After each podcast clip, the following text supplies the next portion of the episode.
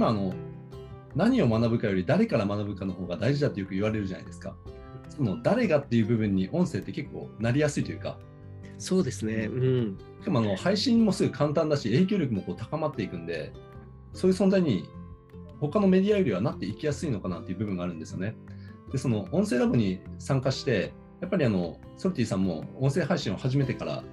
そういういろんな変化が起こってきたみたいな話を今されてますけど、やっぱりその音声配信ラボの中のメンバーもですね、やっぱりこう、人生が変わったっていう人がすごい多いと思うんですよ。あの会社を辞めた方も、まあ、いまいますし。そうですね。うん、あの僕あのあのやっぱりこうラボにこう参加することで、まあ、音声というか、まあ、そういったものがですねあの音声配信周辺のもの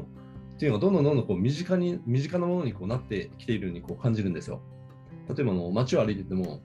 例えばその音声関連の機器例えば電気屋とかに入って目に入るしそのスマートスピーカーとか、うん、そういうのはこうどんどん見えるようになったし視界に入るようになっていったんですよね。うん、であのこれってあの音声のこう配信者のみにこう限った話ではなくてこれからその音声っていうものがもっともっとこう身近なものにこうなっていくと思うんですよ。うん、いろんなものにこう音声がこう IoT で組み込まれていってっていうふうになっていくと思うんですけど、あのソルティさんの中であの音声配信を取り巻く世界っていうのはこれからのどういうふうにこう変わっていくと思います？あの未来図というか。あそうですね、えーとまあ、先ほどちょっとお話ししたように、えーと、音声配信がこれからもしかすると来るかもしれないっていう話をして、このラボを作ろうと思ったのが一昨年なんですね、一昨年の年末。で、まさに、えーと昨年の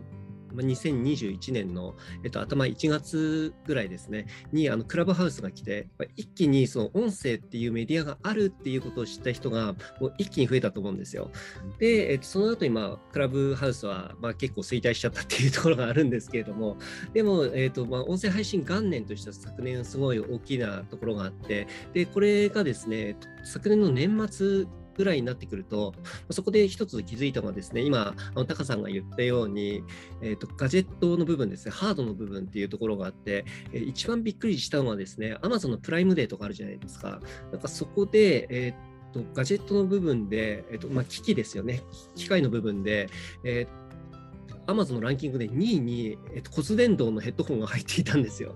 でこれはですね、僕は昨年の頭ぐらいからもうずっと24時間体制でつけていてずっと音声を聞いてい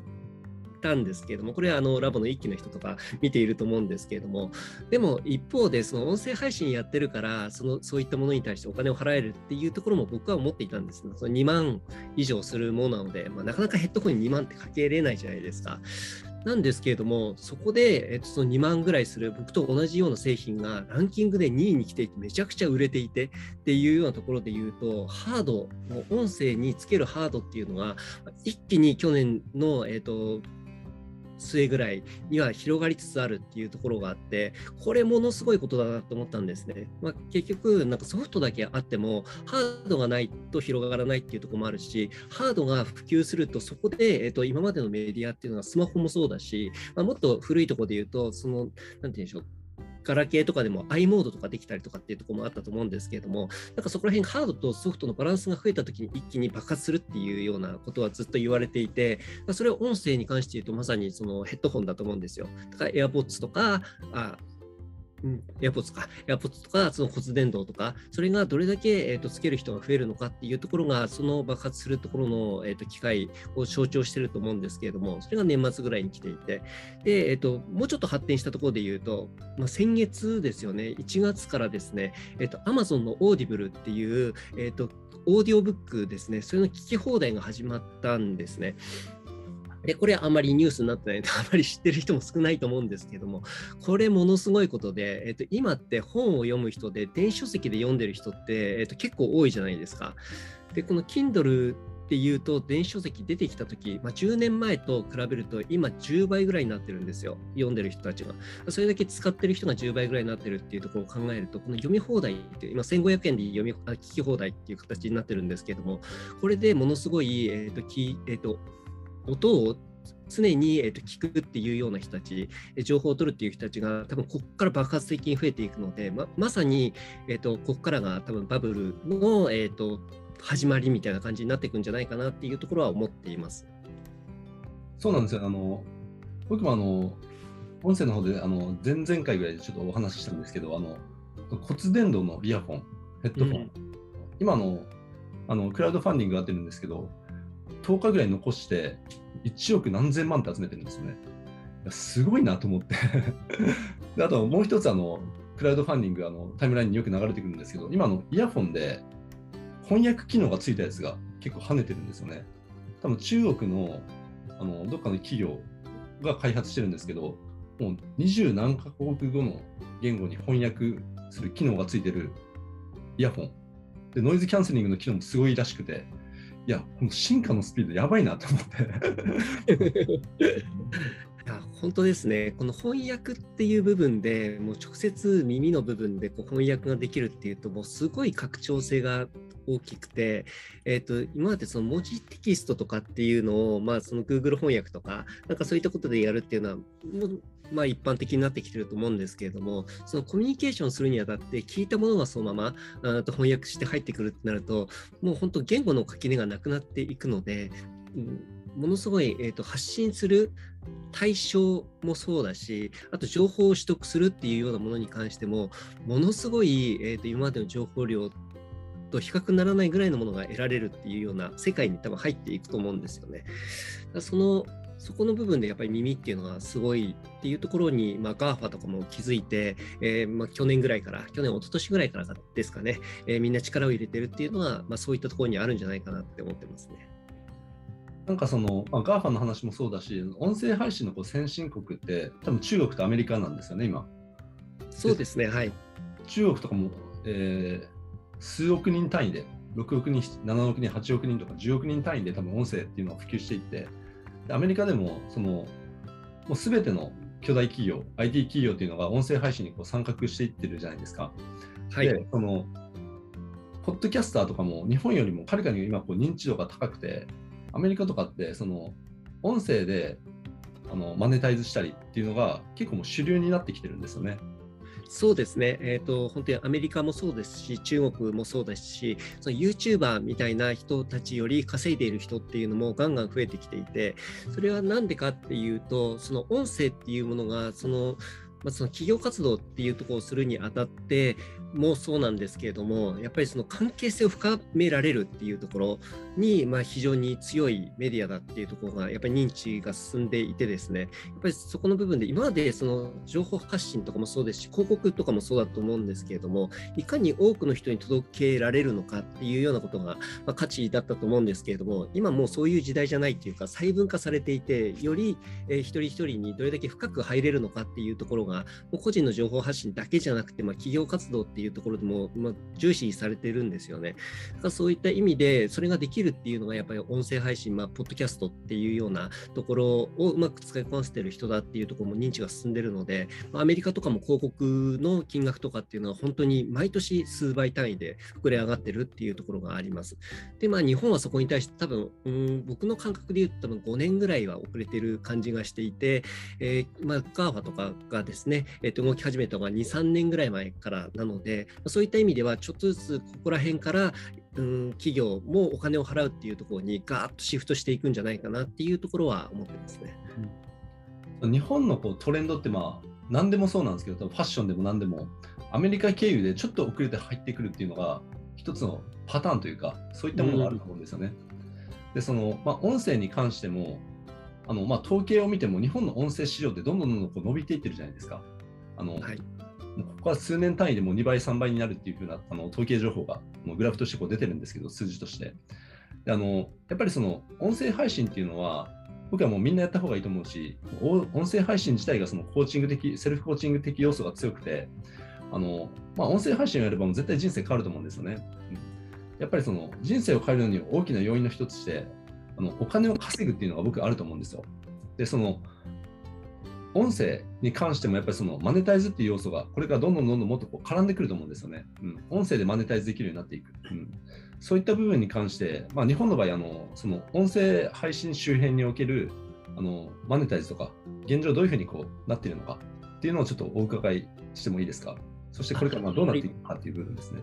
そうですね。えーと、今で言うと、まあ、いくつかのプラットフォームがあって、そしてその中で収益化できているものの一番中心としては投げ銭とかがあったりとか、あとはまあそのサブスクで、えーと、音声っていうものを、うん、と聞いてもらって、まあ、月額でいくらもらうとかっていうような形がちょっとずつ出てきているっていうところはあります。ただ、えーと、その考え方っていうのは、えーと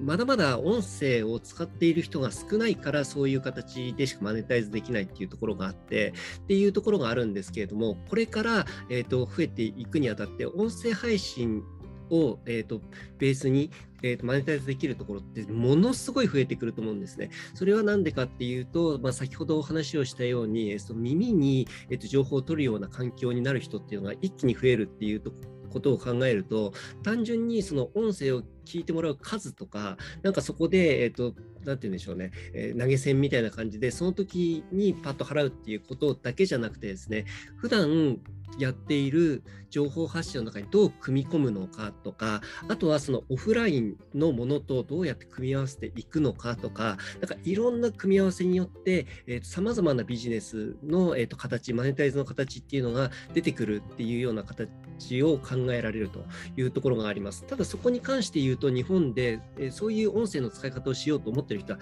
ほぼほぼいないっていうところがあってだからそれが、えーとそこに気づいて先に動くっていうのは非常に価値だと思うんですね。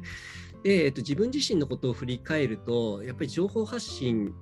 何かを勉強しようとしたときに、10年ぐらい前から僕、セミナーとか、えっと、会社員だったときに通い始めた時があって、でもその時中心として一番勉強になったなっていうのは、やっぱりオーディオの、えっと、勉強法だったんですよ。その時はなんかまだポッドキャストとかなかったんですけれども、普通に、えー、と音声ファイルがあって、それを何回も繰り返し聞くみたいなようなことをやっていたんですけれども、なんかそこら辺の部分っていうのが、そのなんて言うんでしょうね、それだけ単発でっていうことではなくて、えー、と今メディアがすごい、その10年前と比べても SNS っていうのが、えー、と広がったりとか、まあ、これからでいうとその Web3 とかっていうようなことでもう全然こう世界が変わっていくので、その中でどういうどういうところでこう組み入れられるのかでですね、えっと、得られる効果とかっていうところがあの受信側としては全然違ってくると思いますし逆に言うと発信側としてはなんかそこをどうやって使っていくのかによって、え